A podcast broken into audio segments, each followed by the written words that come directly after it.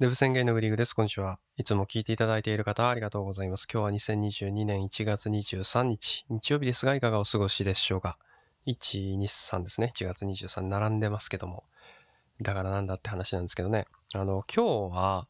あの、YouTube プレミアム年間プラン払い割引セール最終日でございます。はい。なんのこっちゃいって話ですよね。あんまり有名になってないんですけど、YouTube ってなんかあの、プレミアムってあるじゃないですか。広告がなくなるよ、みたいな。じゃあ、広告なくすには金払えよ、みたいなね。ちょっとあのひどいやつがあるんですけど、まあ私入ってるんですけどね。1180円ですよね、月額。で、あの、今日までに1年年間プランを申し込むとですね、1万ちょいぐらいでいけるというところで、3000円ぐらいね、1年間見るんだったら、まあ3000円ぐらいお得だよっていうキャンペーンが今日終了するみたいですね。はい。もし興味がある方は、あの、やってみてください。ただね、今もうすでに加入している方はね、一回解約をして年間に切り替えるというめんどくさいことをしなきゃいけないんですけど、私はね、あの、さっきやってみましたね。うん。まあ、3000円どうしようかな、まあ、微妙かなとは思ったんですけど、まあ別にポチってやるだけなんでね。で、まあ、1年間は多分やるだろうということでやってみました。はい。まあそもそもプレミアムである必要あるのかって話はあるんですけど、まあなんやかんや見てるし、うん。こう、そんななんか、あの、どっちかっていうとね、私はネットフリックスとか映画とかを見た方がいいと思ってるんですよ。どうせだったら。でもなんか、なんかこう、ゴロンとした時とか、布団にゴロンとした時とか、やっぱ見ること多いんですよね。うん。なんか頭ぼーっと何も考えてない時というか、映画見るのでちょっと体力使うじゃないですか。だから、そういう時ってね、結構見がちなんですけど、まあ、その時に広告入ってくるの嫌なんですよね。その、そのテンションの時に。うん。あんまりその YouTube 見るときってテンション的に元気じゃないときなんですよ そのめちゃくちゃ元気ないってわけじゃなくて、テンション的にはもっと元気があったら映画を見るし、あの、なんかドラマを見るとかね、まあ、そういうなんかちゃんとこう、ちゃんと作り込まれたものというか、まあ、もちろん YouTube も作り込まれたものではあると思うんですけど、もっとなんかライトな感じじゃないですか。うん、なんかそういうなんか自分のエネルギーによって見るもの変わるんですけど、エネルギーが低い時に YouTube 見るのに、その時に広告入ったらもう、もうテンション下がっちゃうんで、はい。あの、お金払ってますけど、うん。ちょっともったいないなって気はしておりますけどね、サブスクリプションはね、ほんとね、闇が深いというか、皆さんも何かしらね、入ってるとは思うんですけどね、一番高いのは私やっぱりネットフリックスですね。ネットフリックスはなんか、一番いいやつあの、何段階かね、あるんですけど、高いやつを契約してるんですよ。4K 対応ってやつですね。まあ、4K である必要が本当にあるのかっていうと、またこれも審議なんですけど、まあ、なんか、せっかく 4K のテレビだったら 4K のプランを申し込みたいなと思ってね、今、加入してるんですけど、これが高くて1980円ですよ。うん、もう1980円払ってるから見なきゃみたいな、なんか逆になってるんですよね、最近は。お金がもったいないから見るみたいな。それに追われてる感じはしますけどもね。はい。まあ、それもあっても毎週ね、毎週土曜日はなんか何かしらネットフリックスのね、ものをコンテンツはね、紹介させていただいてるんですけど、まあ、それもあって、あるし、あの、それがあるからこそなんか消費するっていう、まあ、いいサイクルが生まれればいいかなっていう、そんな状態でございますが。またなんかね、今年ちょっと入ってね、まあ、ちょっと1ヶ月、1月がね、終わろうとしていますが、まあ、サブスクリプション見直しをね、どっかでしないといけないかなと思いました。はい。今日はそんな感じで失礼します。それではまた明日。バイバーイ。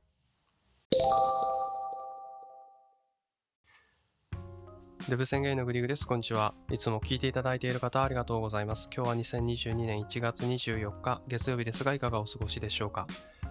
今日のテーマね、若干マニアックになってしまって申し訳ないんですけど、あの、急速充電器を買ったよってお話をさせていただこうかなと思います。よろしくお願いします。あの、急速充電器ってね、あの、スマホとか買うとついてくるやつですよ。うん。あの、豚の鼻みたいな方に挿すやつと、あとは USB Type-C が挿せるようになっててね。で、あとケーブルがあるわけですよね。うん。普通にスマホ買ったら、まあ、最近はついてこないものも多いですけど、昔はね、あの、付属品でついてきてた、あれですよ。あれをわざわざ買ったんですけどね。うん。何を買ったかっていうと、アンカーのナノ 265W ってやつを買ったんですよ。で、これね、すごいのが、あの、ノートパソコンもね、対応してる機種、もちろんノートパソコン側でも対応してるのに限るんですけど、それもね、充電できちゃうんですよ。うん、ノートパソコンのさ、充電器ってさ、めちゃくちゃ変な形してるじゃないですか。その豚の鼻側と、があって線がいって、あの、めちゃくちゃ説明下手で申し訳ないですけど、あの、本体みたいな、なんかあるじゃん。四角いのがあるじゃないですか。ケースっぽいのが出てきて、また線が入ってノート PC じゃないですか。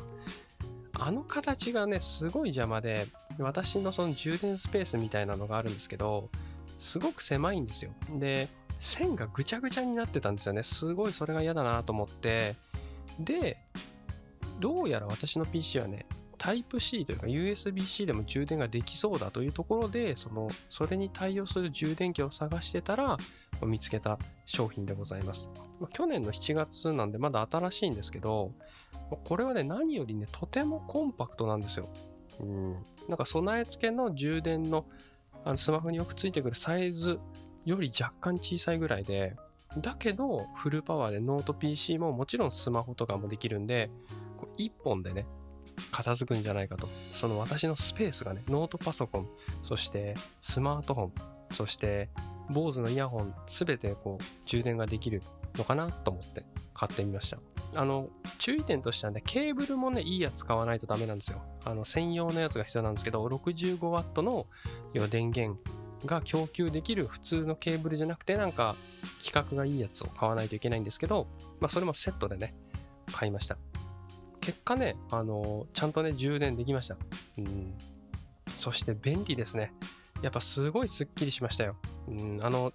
若干ね、あの、ミスったなって思ったのは、その、これは私のお家の事情というか、私のそのスペースの事情なんですけど、あの、ケーブルをね、短くさせすぎて、うん、攻めすぎたんですよ。ちょっと短いの買ったんで、若干、こう、キュンキュンになりそうで、引っ掛けた時に、あの、ぶっ飛ばしそうなんですけど、それを除いてね、製品としてはね、めちゃくちゃちっちゃいし、お掃除がしやすいというかね、そんな感じになったので、もしね、対応している PC をお持ちで、なんか、綺麗にしたいなっていうね、要望がある方、出張なんかする方はね、めちゃくちゃいいと思うんですよね。うん、おすすめでございます。それでは、今日はこんな話で失礼します。それではまた明日。バイバーイ。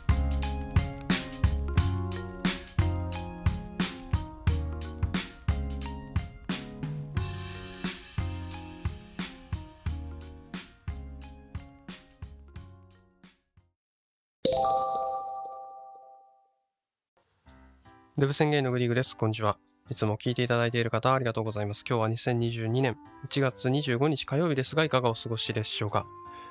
今日のテーマなんですけどね、炊飯器を捨てることにしました。うん、まあ、と言ってもね、ずっと使ってなかったんですよ、炊飯器。まあ、だから捨てよっかな、みたいな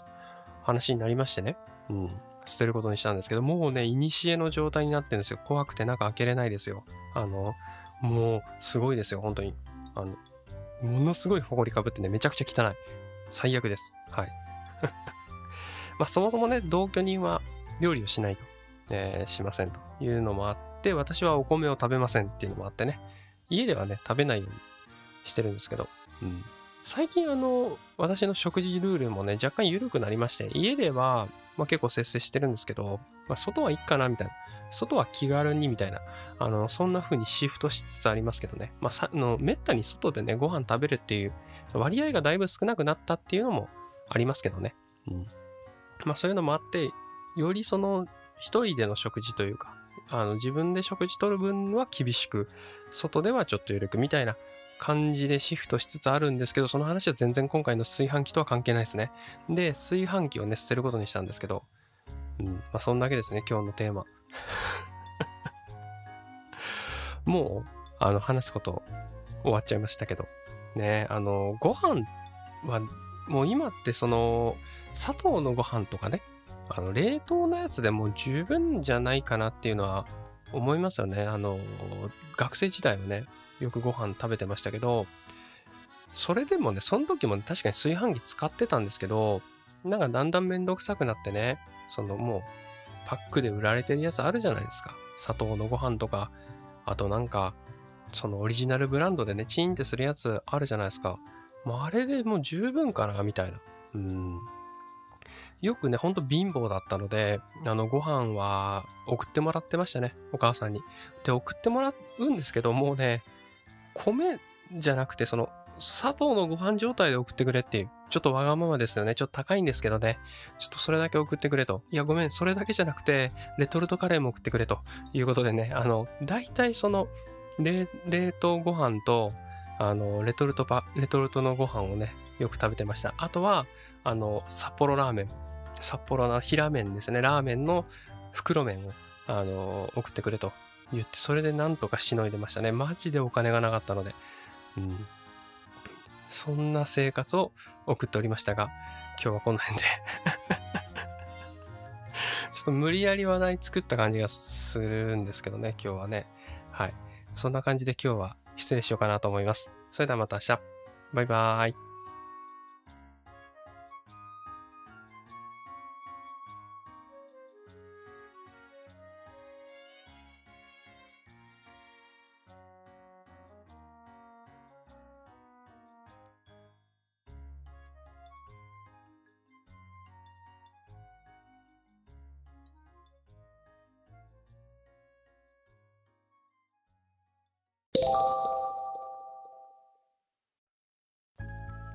デブ宣言のグリーグです。こんにちは。いつも聞いていただいている方、ありがとうございます。今日は2022年1月26日水曜日ですが、いかがお過ごしでしょうか？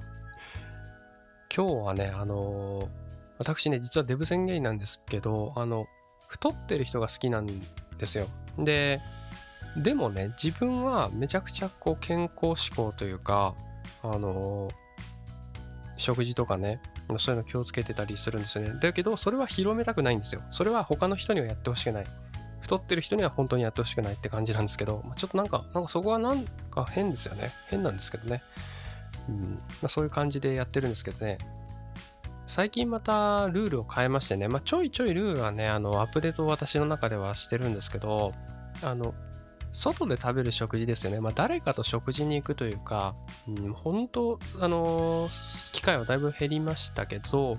減ったので、あの、外で食べる時ぐらいはね、あのー、あんまり厳しく行くのをやめようかなっていうふうに、ちょっとシフトしております。うん、で、その代わりに、家で一人で食べるときはね、あのより厳しくしようかなみたいな、まあ、そんな感じでやってるんですけど、まあ、家の食事ですね。もともと私は糖質少なめでやってるんですけど、あの、じゃあ糖質少なめにすると何を主食にするかというかね、そのベースの食べ物ですよね、食材何かっていうと、まあ、豚肉とか鶏肉とか、まあ、牛肉とかになるんですよね。うん。で、これがベースでしたと。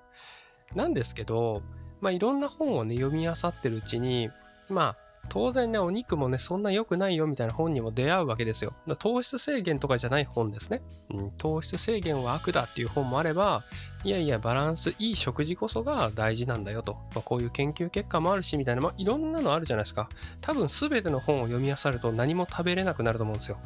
私ね、あの 私の持論ですけど全部の本でダメって書いてある食べ物を全部潰してったら多分食うもんなくなるとは思うんですよね。うん、は間違いないと思うんですけど、まあ、割と読んだ中でえっ、ー、とこれは悪く言われてないものっていうね見つけたんですよ。うん、悪く言われがちじゃないもの。ん悪く言われにくいもの何かなって見た時にお魚だったんですよね。うん。お魚についてお魚悪いみたいなのはね、ほぼなかった。私が読んだ中では見かけてないんですよね。糖質制限という観点でも、魚はすごい糖質が少なくて、まあ油が結構乗ってて、で、タンパク質もそれなりにありますよね。だから、そこで言うそのバランスもいいし、そのバランスいい食事の本でも、まあなんか、研究結果というかね、そのエビデンスですよね。まあ、そういうものでも、まあ、魚は非常に優秀であるという結果が出てるわけですよね。うん。まあ、なもんで、だもんでね、じゃあ私その今、鶏肉とか豚肉とか牛肉メインだったんですけど、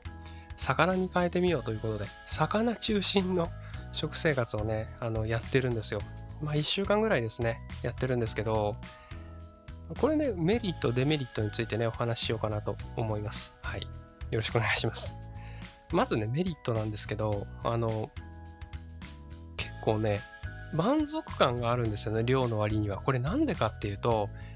食べにくいんですよね。魚ってさ、骨があって、それを取ってさ、すごいちまちま食べないと食べれないじゃないですか。ガブって言ったらさ、骨めちゃくちゃ喉に入っちゃうから、そんな食べ方ができない。だから、鶏肉とか豚肉とかと違って強制的にですね、食べる時間を長くすることができるっていうのが、これ結構メリットだなと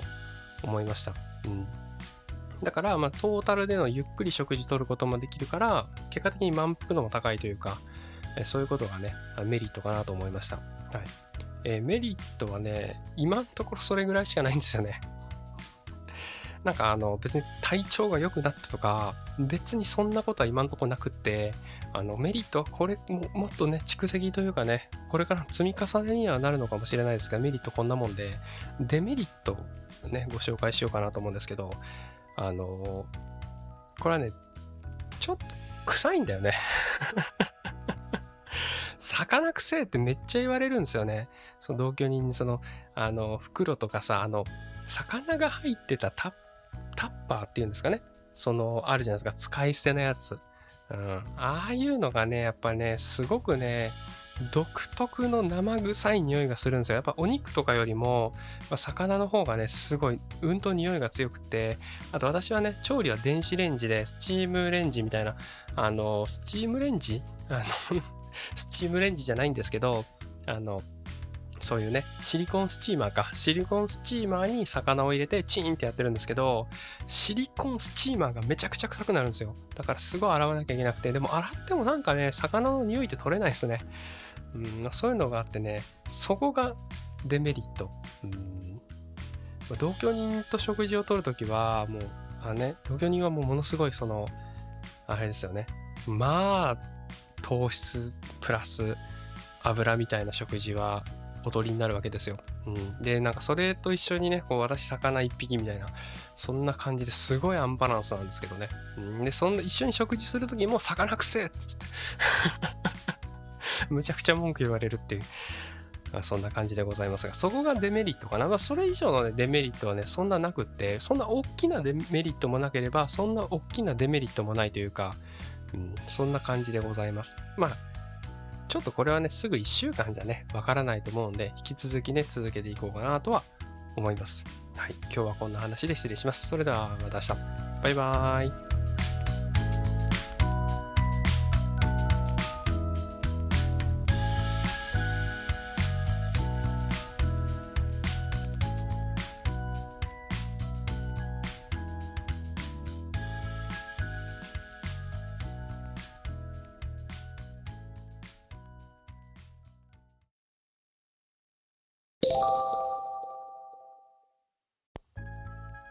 デブ宣言のグリグです。こんにちは。いつも聞いていただいている方ありがとうございます。今日は木曜日が金曜日だと思うんですけど、いかがお過ごしでしょうか？今日のテーマなんですけど、ちょっとね、固めのテーマなんですけど、マイナポータルを使ってみたよって話をね、させていただこうかなと思います。えー、まずね、マイナポータル何かっつうとね、なんかマイナンバーカードでなんかいろいろ情報を見たり申請できるっていうサービスですね。なんでこんなん触ろうかなって思ったかっつうと、あの、ワクチン接種アプリってあったじゃないですか。なんか接種証明アプリってあったじゃないですか。あれ、私やってみたんですよ。今年ね。今年年明けぐらいに出たやつですよね。で、こう、マイナンバーかざして、あ、ちゃんとワクチンね、打ってるよ、みたいなのが出てきてね。へえ、すごい。なんか、こんな情報も取れるんだって思って、で、他にもなんか取れる情報ってあるのかなと思ってね、単純に興味本位で別になんかあの税金とかね、まあ、そういうの個人事業主とかじゃないからそういうのもやらないんですけどまあなんか情報他にも取れるもんないかなと思ってねトライしてみました。なんかワクチン接種アプリと比べるとですねなんか完成度というかちょっと煩雑さがありましてねなんか一回ログインしたら終わりじゃなくてログインするたびにですね今カードが必要なんですよね。うんまあ、ここはなんか改善されるのかもしれないですけど、今、現状ですね。私が使っている今日の2022年1月頃ではですね、まだ毎回毎回このカードが必要だっていうのがまず、なんかめんどくさいなっていうのは正直感じてしまいました。メールアドレスとパスワードとかね、まあ、そういうのでね、ログインできたら便利なんですけど、まあ、セキュリティの問題とかもあるのかもしれませんが、うん、でいろいろまあやれることがありそうだったんだけどよくわかんないことが多くて実際私が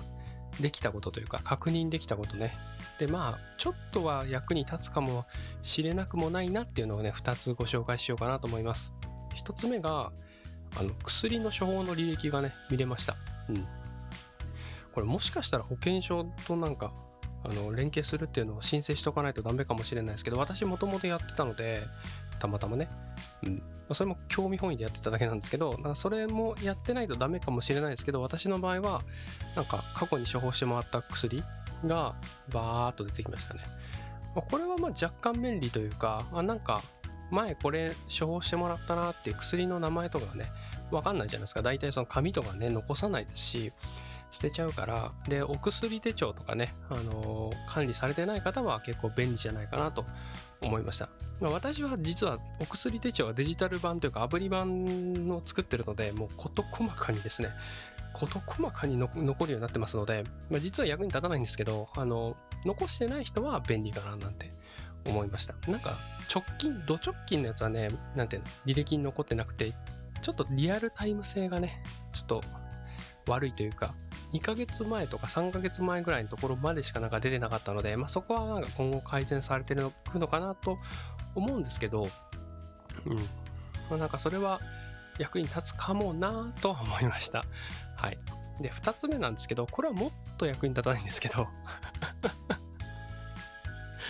もっと役に立たないんですけど、あの、年金の支払い状況がね、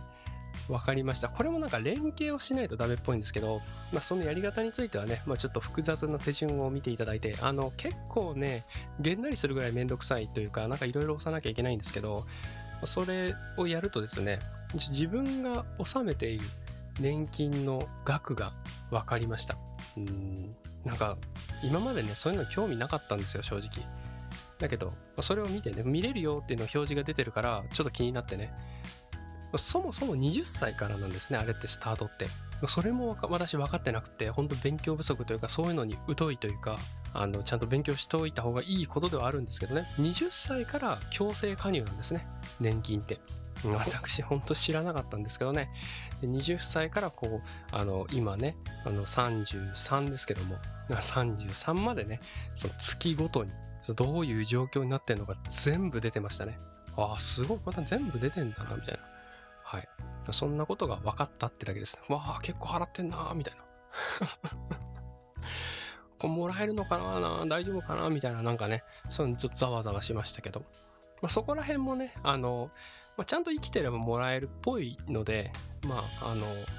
健康第一というところでございますかね。はい。ということで、今日はそんな感じで、マイナポータル使ってみましたよっていうところです。まあ、急ぎで見ることは全然ないですね。はい。あのー、ほぼほぼ、まだ、まだこれからっていうところでございますね。はい。ということで今日はこの辺で失礼します。それではまた明日。バイバーイ。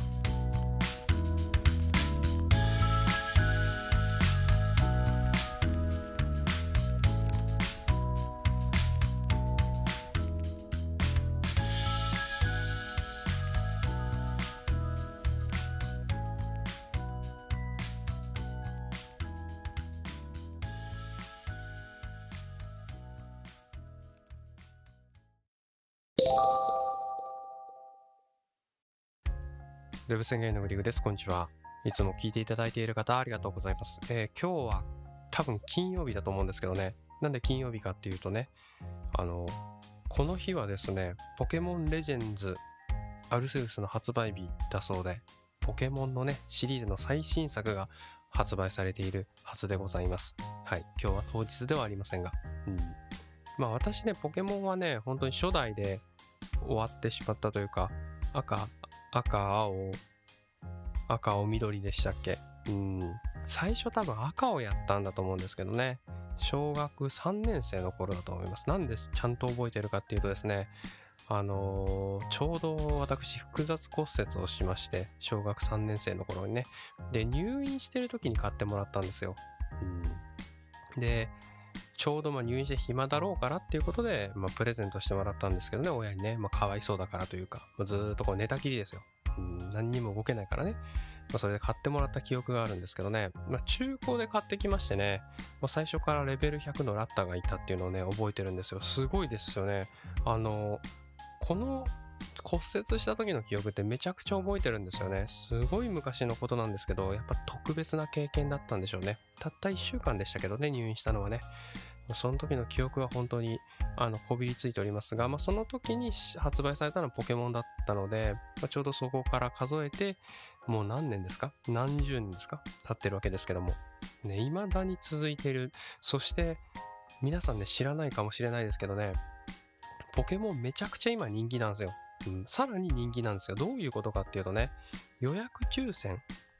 がずっと何でも続いてるんですよ特にポケモンカードねポケモンカードってあのよく昔売ってたやつですよ。昔というか今も売ってるんですけど、今ってポケモンカード普通に買えないんですよ。うん、売り切れ続出で。で、オンラインで買うわけですけど、オンラインも抽選になるんですね。で、まあ、同居人がね、もちろん抽選応募するんですけど、まあ、私も応募しろと、クレジット登録しとけと、まあ、言われるわけなんで、まあ、参加するんですよ。まあ、倍になるからね、まあ、あの私が買ってああげればいいかなっていうのがあって、まあ、そういうのでね、ずっとね、応募がね、何個も何個もさせられてるんですよ。今何個応募してるかわかんないんですけど、うん、そんな感じなので、私もよくその、情勢はわかるんですけどね。別に中身はわかんないんですけど、これ買ってくれ、これ抽選してくれってよく言われるわけですけど。で、今回はそのゲームですね。まあゲームはですね、あの、潤沢にあるものなので、あの、普通にまあ、でも今予約購入はね、されてましたけども、あの、金曜日はね、こもりっきりでプレイするそうなので、はい。まあでもいいですよね。そういう、なんか、私もなんかこう、グッとハマれるようなものがね、なんかあったらいいななんて思うんですけどね、そこまでなんか予約してのめり込むほどね、今なんか、そういう熱いものがね、ないので、羨ましい限りでございます。はい。ということで今日はこんなところで失礼します。それではまた明日。バイバーイ。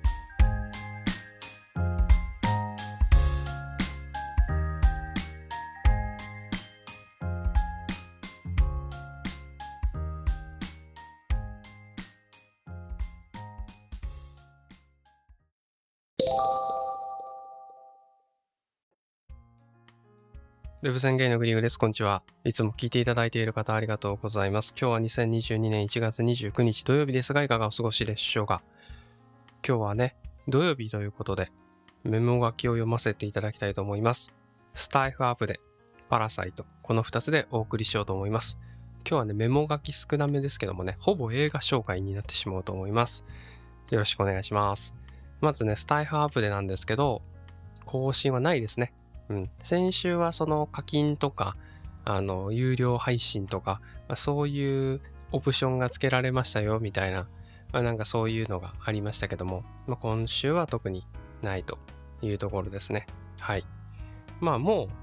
あとはもう機能追加というかもうオプション的なところですよね。私個人的な話をすると PC から上げるんですけどね。その時に PC から上げる機能って今ね制限事項があるんですよ。予約機能とかが PC 版からはできなかったり、要は携帯からはできるけど PC 版からはできないことがね、あったりするんで、まあ、そこをね、同じぐらいできるようにしていただけると、個人的には嬉しいかななんて思いました。はい。ということで、スタイフアップでのお話でした。で、今日は、今日ネットフリックスで見た、もう最近ね、本当はね、おすすめを紹介したいんですけど、もう言い切っちゃってて、正直ね、うん。で、見たやつ紹介に最近なってはいるんですけど、ご了承ください。でも今回のやつは面白かったので、あのおすすめです。はい。パラサイトですね。あの、まあ、有名ですよね。あの、アカデミー賞をね、撮った作品ですけども、韓国の映画でね。私、韓国の映画はね、あんまり見てこなかったんですよね。別に敬遠してるとかそういうことではなくて、たまたま見てこなかったんですけど、古い作品ですけど、オールドボーイとかはね、めちゃくちゃ好きですね。うん。まあ、めちゃくちゃ好きっていうとなんか、オールドボーイめちゃくちゃ好きっていうとなんか、ん？ってなるかもしれないですけど、面白かったってことですよ。映画としては面白かったなって思う作品ではあるんですけど、それ以来ですね、韓国映画で印象に残ってるのって全然なくって、で、今回久々だったんですけど、あの、もともとね、あの、パッケージを見る感じだと結構奇妙なこうジャケットというかね、やっぱジャケットでどんな映画かなって感こう思うじゃないですか。想像するじゃないですか。で、その時に思ったのは、その、あの、凶悪とかさ、冷たい熱帯魚とか、あの、日本映画でね、あのドロドロしたようなさ、もう、見た後に、さあ今日も頑張ろうかみたいにならない映画ってあるじゃないですか。もう鬱になっちゃう映画。あのそういう系のパッケージっぽかったんですね。そういうオーラを感じたんですよ。だから結構覚悟してみたんですね。と思ったんですけど結構ね見やすかったです。あの展開もそうですけど結構パリッとしててなんかその私のイメージとは全然違くてなんかコミカコミカルな要素もね含んでたりとかうん、していてね、まあ、ちょっとグロい描写ももちろんあるんですけどなんかそこもね結構、うん、わざとらしくこうなっていておどろおどろしさがね全然なくてテンポも良くて見やすかったっていう印象ですね、まあ、ストーリーも面白いしあのなんていうの展開もちょっと飽きさせない感じになってるしまあありえないだろうっていうところはね、もちろん映画だからあるんですけど、なんかそういうところも含めて結構面白いというか、そんな作品でしたね。なんかアカデミー賞を取ったから、すごいこう、なんか、こう大きなテーマとかね、まあ、そういうのが壮大なのがあるのかなと思ったんですけど、なんか思ったよりもすごく見やすいあの映画。感想としてはめちゃくちゃ見やすくて、なんかすっきりあ最後、すっきり、すっきりっていうと、まだなんかちょっと語弊があるけど、すっきりしたなって感じ、個人的なね、感想ですけど、あの、日本映画をもともと想定したんで、日本で見るような、その、あの、ブラックなね、ブラック、ホラーじゃないですけど、ブラック系の、あの、オチをね、予想してたので、まあ、それに比べたら、なんか、あ、あ、なるほどなって感じでね、終わりました。はい。ということで、あのこれは割とそういう描写が大丈夫な人だったら万人にお勧めできるかなと思います。はい。ということで、今日はね、短いですけど、この辺で失礼します。それではまた明日。バイバーイ。